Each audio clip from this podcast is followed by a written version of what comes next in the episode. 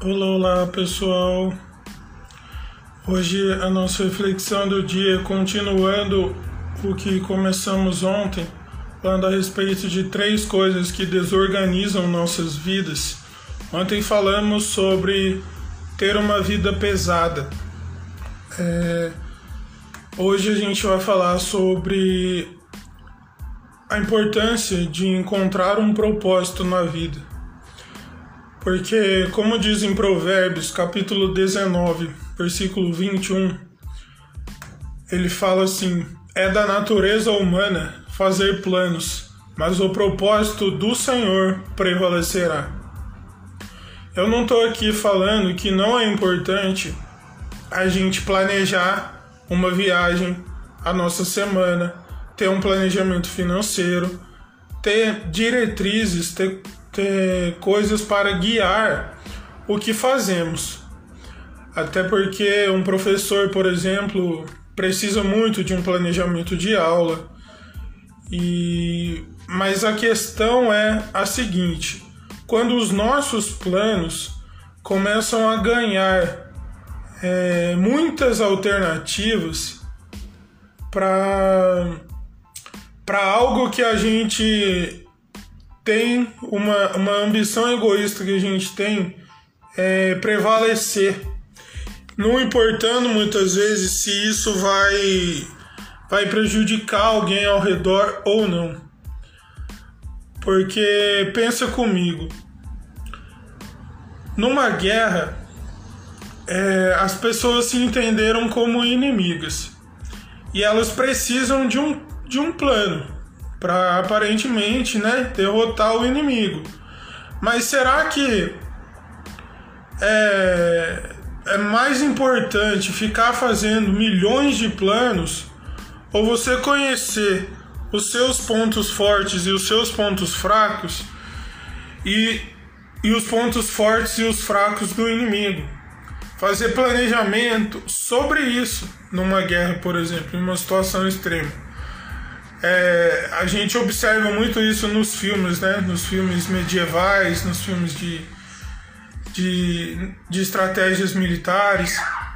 Mas a questão é: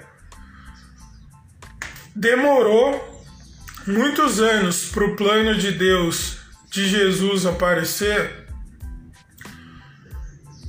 E isso levou pessoas durante anos a desacreditarem que esse plano de Deus ia acontecer.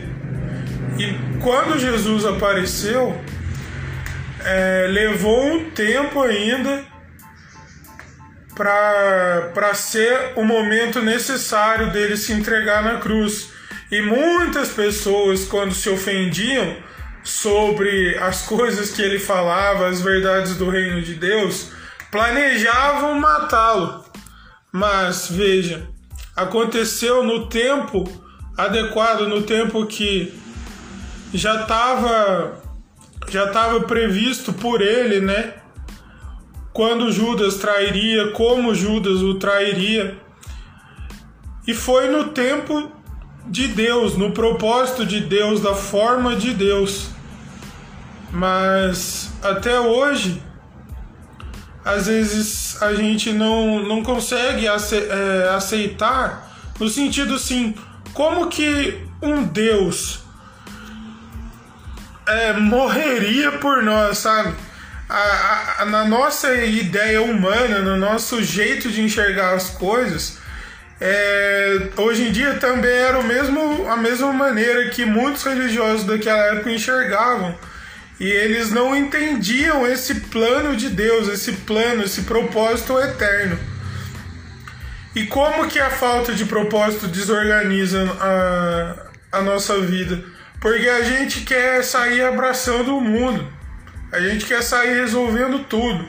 Muitas vezes somos capazes sim de, de, de ajudar pessoas que amamos, de resolver problemas, até muitas vezes pelo tipo de vida que você já teve, pelas experiências que você aí que tá, que tá me vendo já, já passou na sua vida, você tem uma capacidade de resolver problemas. Mas será que Será que todas essas soluções é, miram, miram um propósito, tem um propósito como objetivo?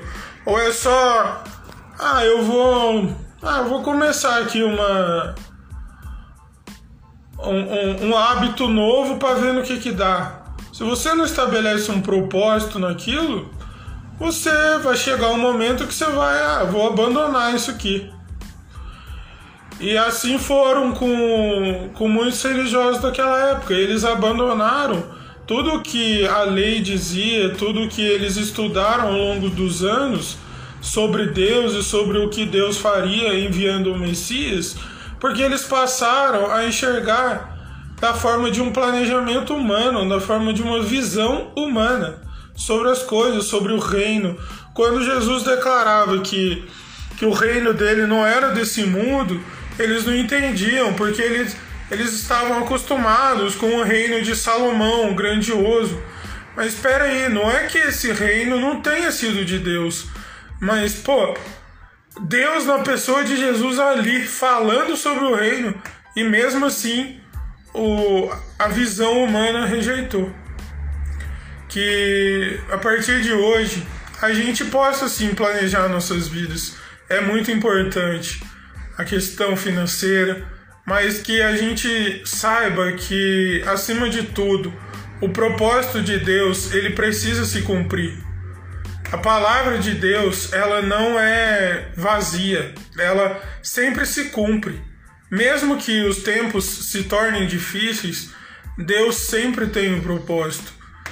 E, e Jó, depois de, de tudo que ele passou na vida dele, ele declarou: Pode os planos do Senhor serem frustrados?